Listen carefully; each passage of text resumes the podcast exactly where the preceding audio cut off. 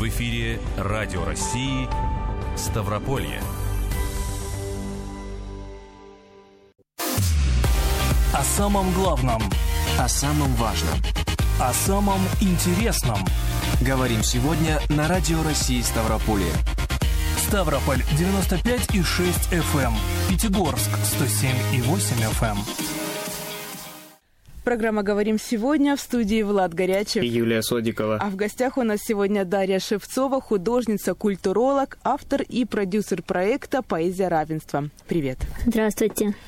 Сегодня как раз поговорим об этом проекте. Приурочен он к 75-летию победы в Великой Отечественной войне. Даш, как пришла идея, почему ты решила воплотить свою задумку в жизнь? Ну, на самом деле, этот проект уже продолжение моего предыдущего опыта социокультурного проектирования. Мы делали проект «Диалог равенства» три года назад. А сейчас э, я хотела рассказать немножко по-другому и приурочить этот проект именно к такой памятной дате.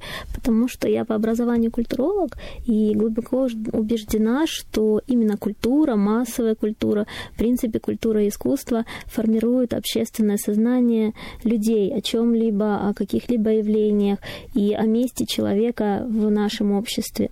Если это человек с особенностями, то, конечно, наше общество не всегда готово принять его на равных. И в этом, можно сказать, оно не виновато, потому что у него нет достаточно объективной модели отношения. То есть у нас есть есть понятие жалость, сострадание, соучастие, но очень редко появляется чувство, когда мы, обращаясь к явлению такого, как человек с инвалидностью, можем применить слово эмпатия, то есть равенство, потому что и окружающая среда, и наши предрассудки, они как бы напоминают, что все-таки между нами есть какой-то порог. А именно поэзия равенства — это такие две возможности показать обществу, что люди с инвалидностью, во-первых, участвуют в таком массовом событии нашего общества, э, великое такое дате, то есть как э, юбилейный год победы в Великой Отечественной войне, и они как бы вносят тоже свой вклад, вклад в, это, как бы в эту память. Они говорят о том, что они часть этого общества. А также в этом проекте затронута тема лирики, то есть лирика самый быстрый и короткий путь к сознанию человека. И очень редко э, эта тема упоминается именно при проектировании проектов о людях с инвалидностью. На самом деле, когда мы затрагиваем чувства, знакомые каждому человеку, то они отзываются в зрителя, отзываются слушатели, и тогда человек совсем по-другому воспринимает э, объект, на который он смотрит или слышит. И поэтому вот именно мне захотелось взять именно лирическое произведение человека с инвалидностью Дарда Асадова, то есть такой культурный код, который, проходя через года, сегодня мы раскрываем как бы раскодируем по-своему и уже по-новому смотрим на него и получаем совершенно новый культурный продукт, помогающий самореализации людей с инвалидностью, это во-первых, и, естественно, а, адекватному отношению нашего общества и новому взгляду на этих людей. Вы читали стихотворение Садова «Человек с инвалидностью» и какая-то медийная личность, если я не ошибаюсь. Да. Расскажи о своем опыте. Что ты читала? Я читала стихотворение Эдуарда Осадова «Не привыкайте никогда к любви». Э, мы читали вместе с артистом нашего театра Игорем, Игорем Бараташом. Mm-hmm. Это очень такой, ну, очень позитивный, очень творческий человек, и мне было, естественно, приятно с ним работать. В проекте участвовали именно люди, которые сердцем поддержали этот проект, потому что мне было это первое такое условие, чтобы человек mm-hmm. не был притянут в него, а именно хотел, хотел открыть на как бы свои ресурсы и показать, что он тоже смотрит на эту проблему как бы так же, как и другие. У нас участвовали и Геннадий Натье, и Наталья Владимирова, и э, театр жестового языка, наоборот, тоже очень известный в нашем городе. Что-нибудь, может быть, из э, то, что ты учила, прочитаешь, либо другое полюбившееся стихотворение Осадова? Да, хорошо. А, стихотворение «Не привыкайте никогда к любви». Угу. Мне кажется, оно вот такое прям яркое отражение творческого посыла самого Осадова. Не привыкайте никогда к любви, не соглашайтесь, как бы ни устали, чтоб замолчали ваши соловьи, и чтоб цветы прекрасные увяли. А главное, не верьте никогда, как будто все проходит и уходит. Да, звезды меркнут, но одна звезда по имени Любовь всегда, всегда обязана гореть на небосводе — Не привыкайте никогда к любви. Разменивая счастье на привычки, словно костер на крохотные спички, не мелочись, а яростно живи.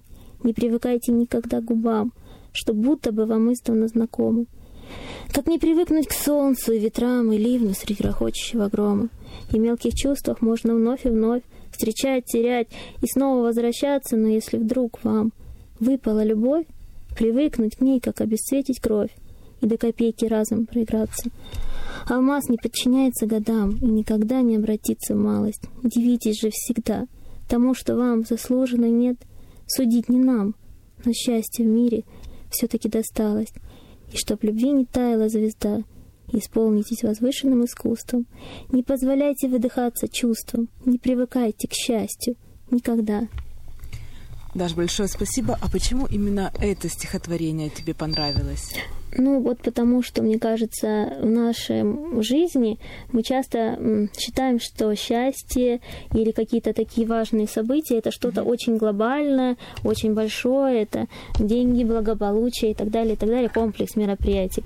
Но на самом деле Счастье иногда это яркие вспышки, моменты, которые мы проходим и не ценим. И чем чаще мы их не ценим, тем больше в нашей жизни получается дней, которые выпадают из нее. То есть счастье это каждый день, каждый прожитый не зря день, когда наш день наполнен чем-то. И вот здесь, мне кажется, Осадов, максимально прожив очень такую сложную жизнь, он э, рассказывал именно о том, что мы должны не привыкать к чувствам, к счастью, к людям, которые рядом с нами, не обесценивать их. И это очень помогает саморазвиваться и быть человеком до последнего.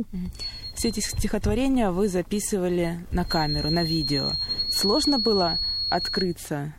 Нет, мне нет, абсолютно. Дело в том, что мы снимали в профессиональной э, студии, студия видео и фотозаписи Black and White. Это как раз наш режиссер, который уже снимал э, предыдущий проект «Диалог равенства». Mm-hmm. Вот. И как бы, естественно, и подготовка была к этому. Мы не просто снимали, то есть вот пришли и прочитали.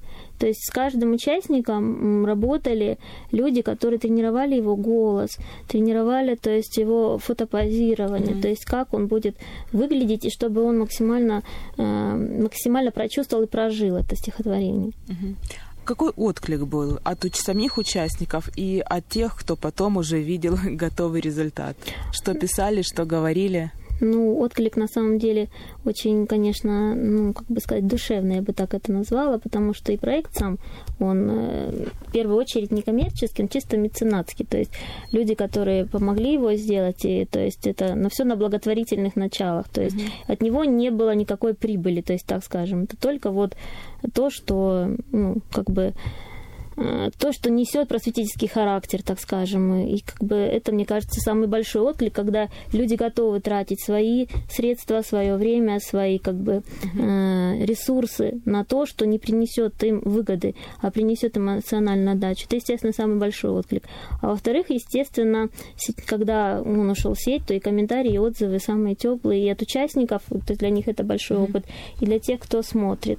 И в чем э, главная особенность этого проекта вот в форме исполнения? В чем ее особенность? Ну, особенность в том, что когда мы снимали сам сюжет, э, задумка была основная в том, чтобы зритель абстрагировался от того, что его читает человек с инвалидностью. В кадре это дуэтное исполнение, то есть два человека, человек с инвалидностью, с разных, ну, как бы разной нациологии, то есть и люди незрячие, люди на колясках и так далее и медийное лицо, то есть человек абсолютно здоровый, но в кадре зритель не видит, кто человек э, с инвалидностью. То есть он вообще не, не знает о том, что там присутствует человек с инвалидностью. Uh-huh. Вот. Они читают стих напополам, то есть ну, через э, куплет. И как бы в конце э, есть кадр, когда показывается там коляска, трость и так далее. То есть э, я, была основная задумка, чтобы человек, смотря на это, ушел от того, что он видит человека с инвалидностью, потому что на самом деле это очень большая такая зашоренность. Человек, когда общается с тобой, не зная, что у тебя есть какая-то физическая особенность, он общается с тобой по-другому. Как только он узнает, он, не знаю, подключаются какие-то мозговые ресурсы, наверное, старая память, и он уже воспринимает совсем ну, не так, иначе. А вот когда такие проекты реализуются, это позволяет показать нашему зрителю, обществу, что это на самом деле не так. Если ты не знаешь и воспринимаешь человека как здорового, как приятного, то тебе в твоей душе эти строчки находят отклик, они будут какие-то твои э, мозговые импульсы, твои воспоминания, твои чувства, которые вы переживаете одинаково, то когда человек узнает, что у человека есть инвалидность, он понимает, что предыдущее его отношение было неправильным, потому что ведь когда он этого не знал, он общался, то есть видел, смотрел и ассоциировал это совсем по-другому значит, э, чувства объективнее будут тогда, когда человек абстрагируется от понятия инвалидности, то есть будет воспринимать человека как самоценность. И отзывы зрителей вот были вот, вот именно, что такой формат, их прям впечатлил, они, ох, я не ожидал, и по-другому отношусь. Было такое? Ну, дело в том, что проект у нас еще э, как бы вот только недавно, прям буквально недавно завершился, так как мы планировали сделать, конечно, к 9 мая, но потом у нас пандемия внесла свои коррективы, вот, поэтому как бы сейчас он еще на большой зрительский, как бы, оценку, на большую зрительскую оценку только выходит. То есть он сейчас у нас выходит в пространство интернет, и есть только комментарии, отзывы, то есть и вот так. То есть я надеюсь, что они еще будут. Я бы хотела сделать какую-то презентацию, где мы это увидим, услышим воочию.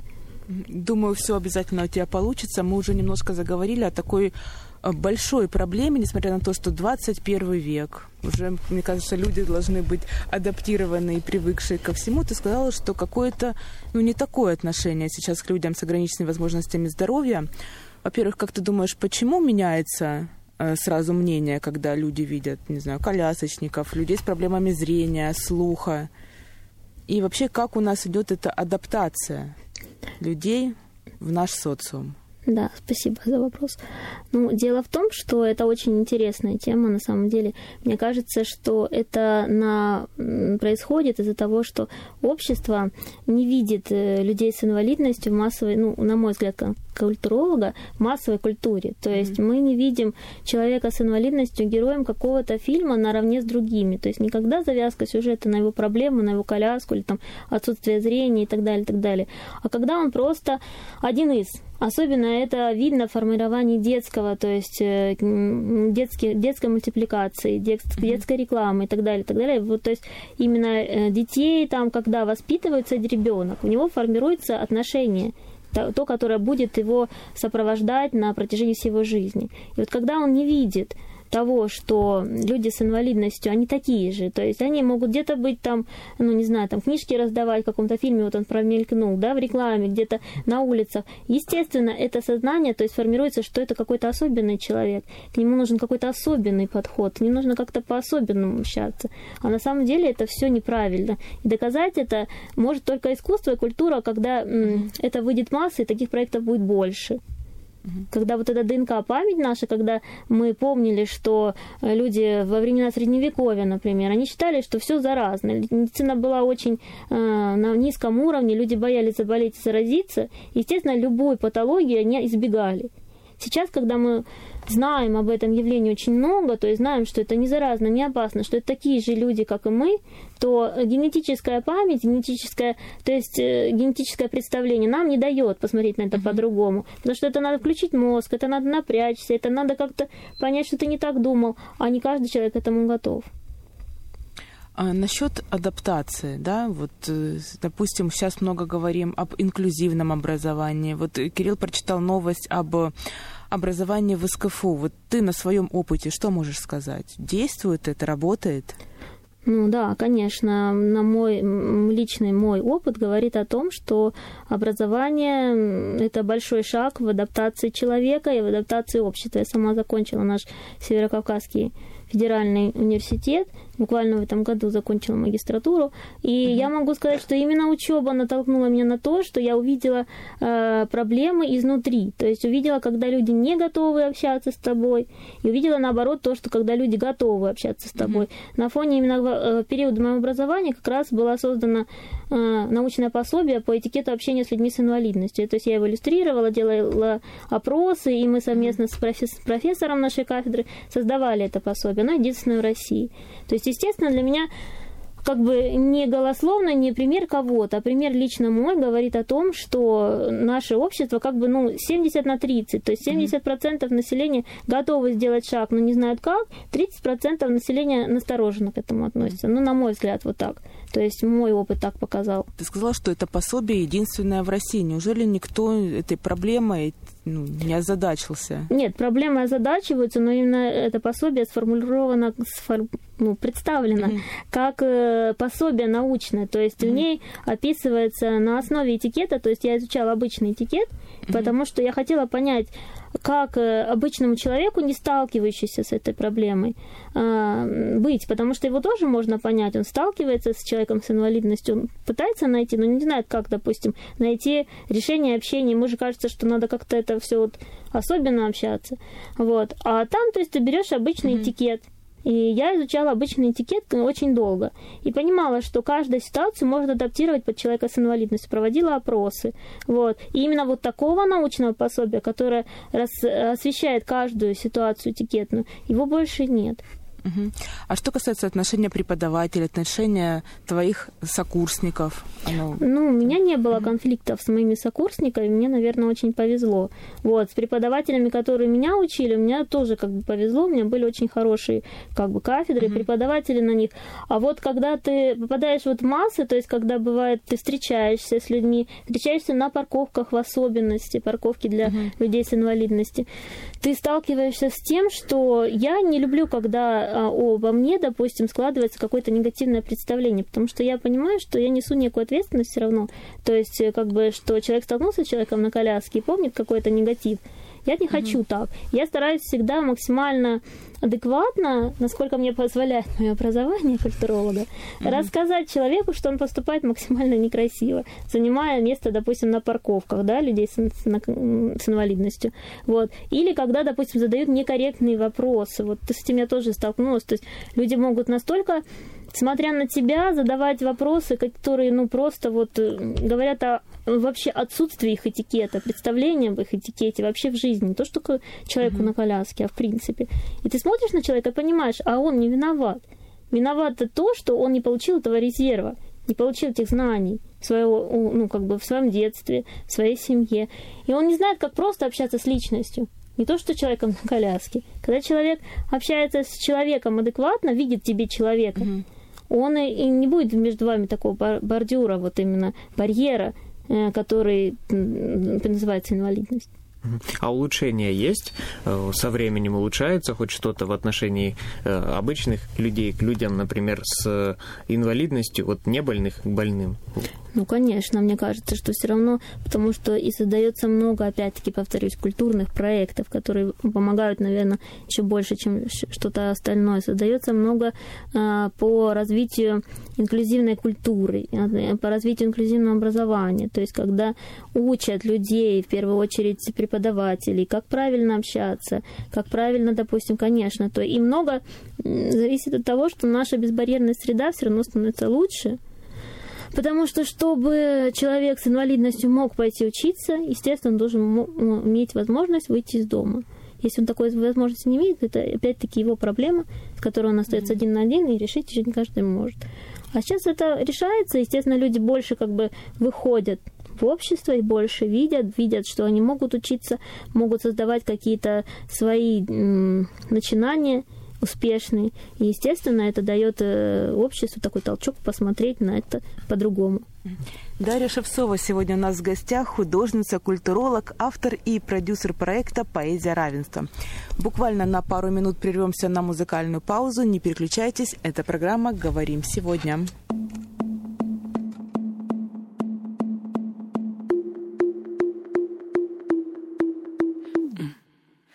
Белый шум на мониторе пыльного окна.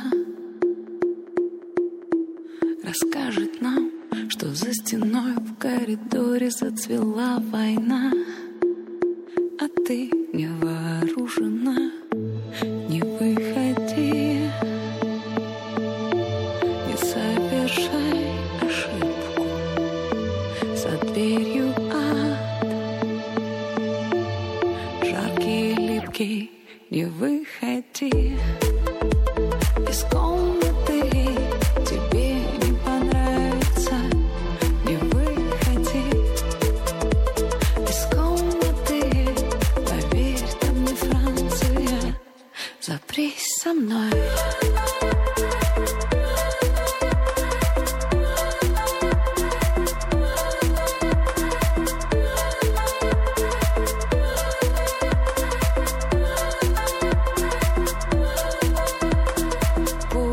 нашим солнцем будет лампочка или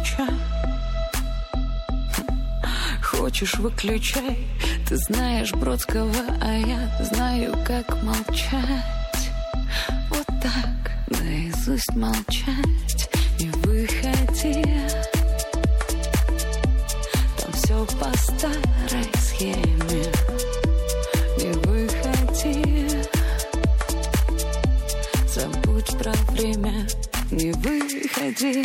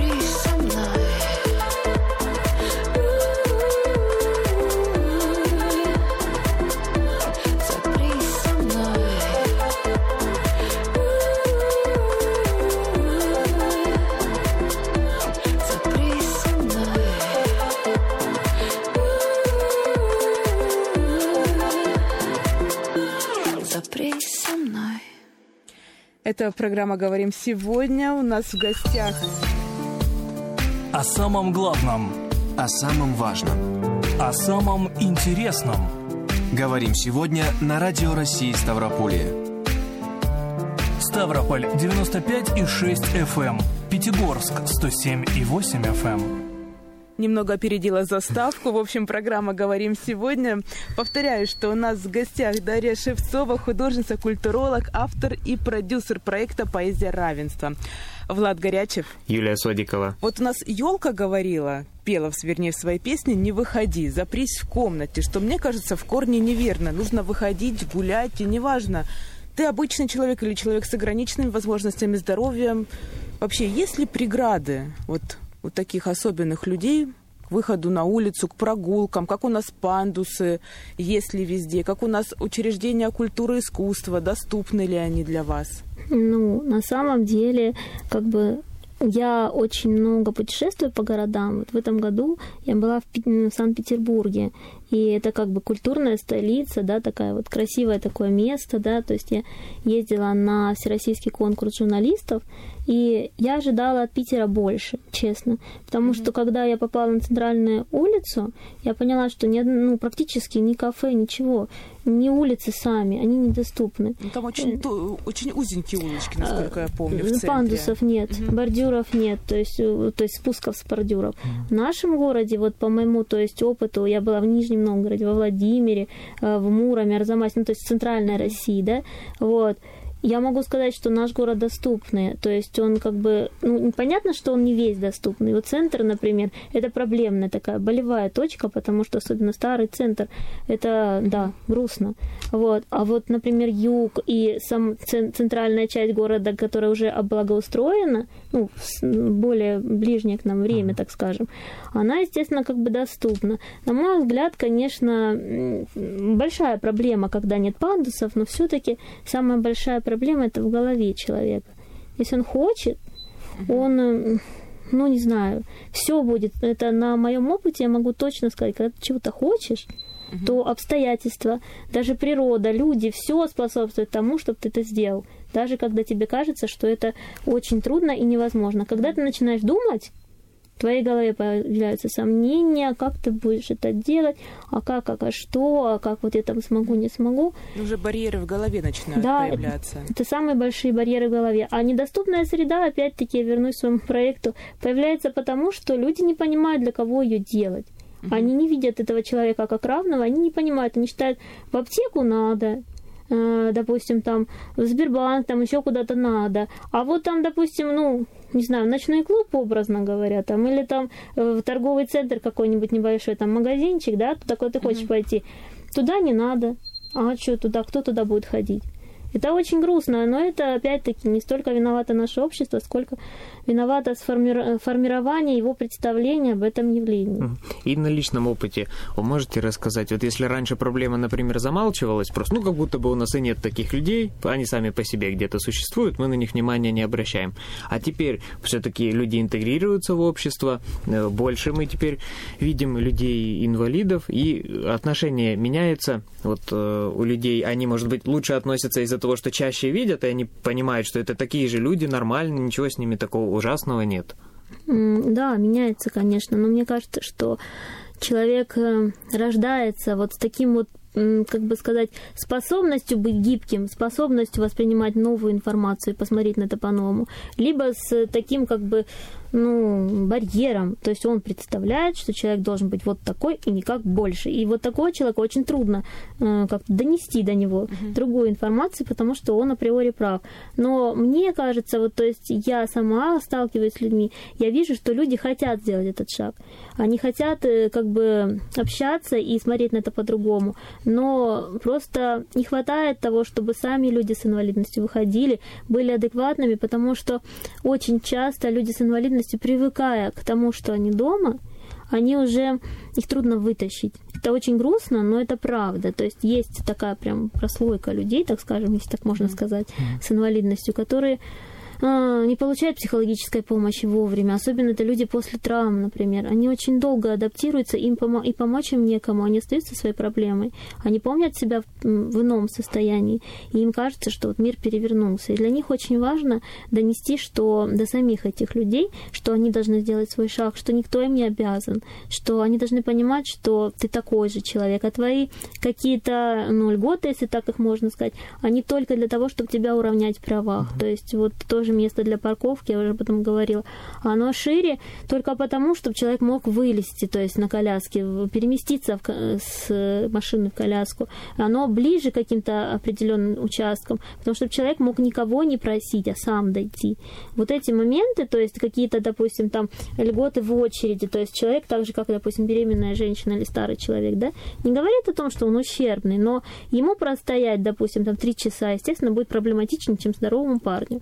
И здесь точно так же. То есть как бы эти льготы, они призваны э, построить это равенство, то есть чтобы человек не э, делал из себя комплекс иждивенца или страдальцем, если должны, а именно научился в обществе быть равным. То есть здесь нужно сделать два шага. И обществу навстречу этим людям посмотреть, но и самим людям с инвалидностью сделать шаг и быть готовыми к тому, что эти трудности – это их трудности, которые не глобальны а их нужно просто принять, подумать, как над ними э, поработать и преодолеть, и тогда как бы они вольются вот в общество и образуется такой единый поток счастливых людей. Вот э, если говорить именно о культуре общения, как должен человек относиться, э, вот если он не имел большого опыта общения с такими людьми, вот какое у него должно быть отношение? Потому что если поговорить с людьми, они говорят, ну, жалость мы испытываем, сразу хочется, как будто бы они виноваты перед этим человеком, и как будто хотят грехи какие-то свои э, перед ним скрыть и закрыть эти грехи. И вот поэтому пытаются услужить максимально. Вот, а как правильно относиться? Ну, на самом деле, вот я долго об этом как бы и думала, как раз когда работала над книгой. Вот э, здесь нужно даже посмотреть немножко вот формулировку самого слова. То есть слово жали, жалость, оно в корне своем имеет форму жалить. То есть когда ты, я уже об этом много раз говорю, жалеешь человека, ты становишься выше него, mm. ты спускаешься до него. И, естественно, в такой ситуации это не будет адекватного отношения. То есть мы же общаемся на уровне психологических импульсов. Человек чувствует, что тебя жалеет. Ему неприятно. То есть это уже как бы ну, эмоционально, подсознательно. Вот. Мне кажется, что нужно просто, чтобы человек испытывал ну, как бы эмпатию, так же, как другому человеку. То если ты встречаешь человека, он просит тебя о помощи, помоги. Если ты встречаешь человека и видишь, что он там, ну, грубо сказать, там, застрял на пандусе, подойди и спроси, как это сделать. Потому что очень часто люди пытаются помочь, берутся, допустим, за колесо коляски. Коляска переворачивается. Uh-huh. Вот. Просто человек не должен бояться, особенно когда э, мамочки с детьми, вот я обратила внимание, они, дети начинают как-то проявлять интерес, там, показывать пальцами, и мамочки говорят, не смотри туда, там, это больной человек. Вот это сознание больной человек, оно уже формирует неправильное отношение. Это не больной человек, это просто человек, ну, как есть рыжие, есть люди с веснушками, с родимыми пятнами, что больные, вот, не больные. Так и здесь. То есть человеку нужно сказать, что, ой, ну посмотри, там какие у него красивые туфельки, там, подойди, там, познакомься, ну, образно. Вот. Просто быть открытым, просто быть честным самим собой. Если тебе неприятно к этому человеку подходить, просто нужно признаться самому себе, что да, я не готов, мне неприятно, да, допустим, тогда, естественно, никакого контакта не получится. Если ты хочешь сам ему помочь, ты видишь, что ему трудно, и тебя как бы твоя совесть, в принципе, говорит, что помочь надо, просто подойди, спроси, люди открытые. То есть, если ты адекватно его спросишь, то есть, могу ли я вам оказать помощь, и в чем, нужна ли она вообще вам, вот, все, у вас как бы не будет никаких э, негативных последствий. Даш, у нас осталось буквально две минутки до конца передачи. Немножко хоть пару слов о планах. Наверняка строишь, может быть, какие-то проекты уже в разработке у тебя есть. Да, мне как бы мне хочется, чтобы, во-первых, этот проект поэзия равенства, естественно, получил свое как бы продолжение и жизнь. Мне хочется создать целый цикл таких как бы проектов. Я очень благодарна людям, которые приняли в нем участие. То есть у нас э, и Алексей Юрьевич Иванов, и другие люди, которые студия Пудра, салоны красоты, они приняли участие абсолютно без, как бы, ну просто на основе своего доброго сердца. Им спасибо. Я надеюсь, таких людей будет больше. Конечно, мне хочется, чтобы это вышло на какой-то это глобальный уровень. Я очень люблю социальные mm-hmm. проекты, и я вижу, что как бы я могу это делать. Конечно, хочется сделать новый. И есть в моих планах создание еще одного фотопроекта, но пока я о нем рассказывать не буду. Но я хочу, чтобы это был инклюзивный проект, включающий в себя разных людей, не только людей на колясках. И я думаю, что он будет очень красивым. Мы пожелаем тебе удачи, успеха во всех начинаниях, чтобы пандемия на твоих планах не отразилась. Спасибо большое. Влад Горячев. Юлия Содикова. А у нас в гостях? А у нас в гостях была Дарья Шевцова, художница, культуролог, автор и продюсер. Всего хорошего и до новых встреч в эфире. Пока-пока. О самом главном. О самом важном. О самом интересном. Говорим сегодня на Радио России Ставрополье. Ставрополь 95,6 FM. Эм. Пятигорск 107,8 FM.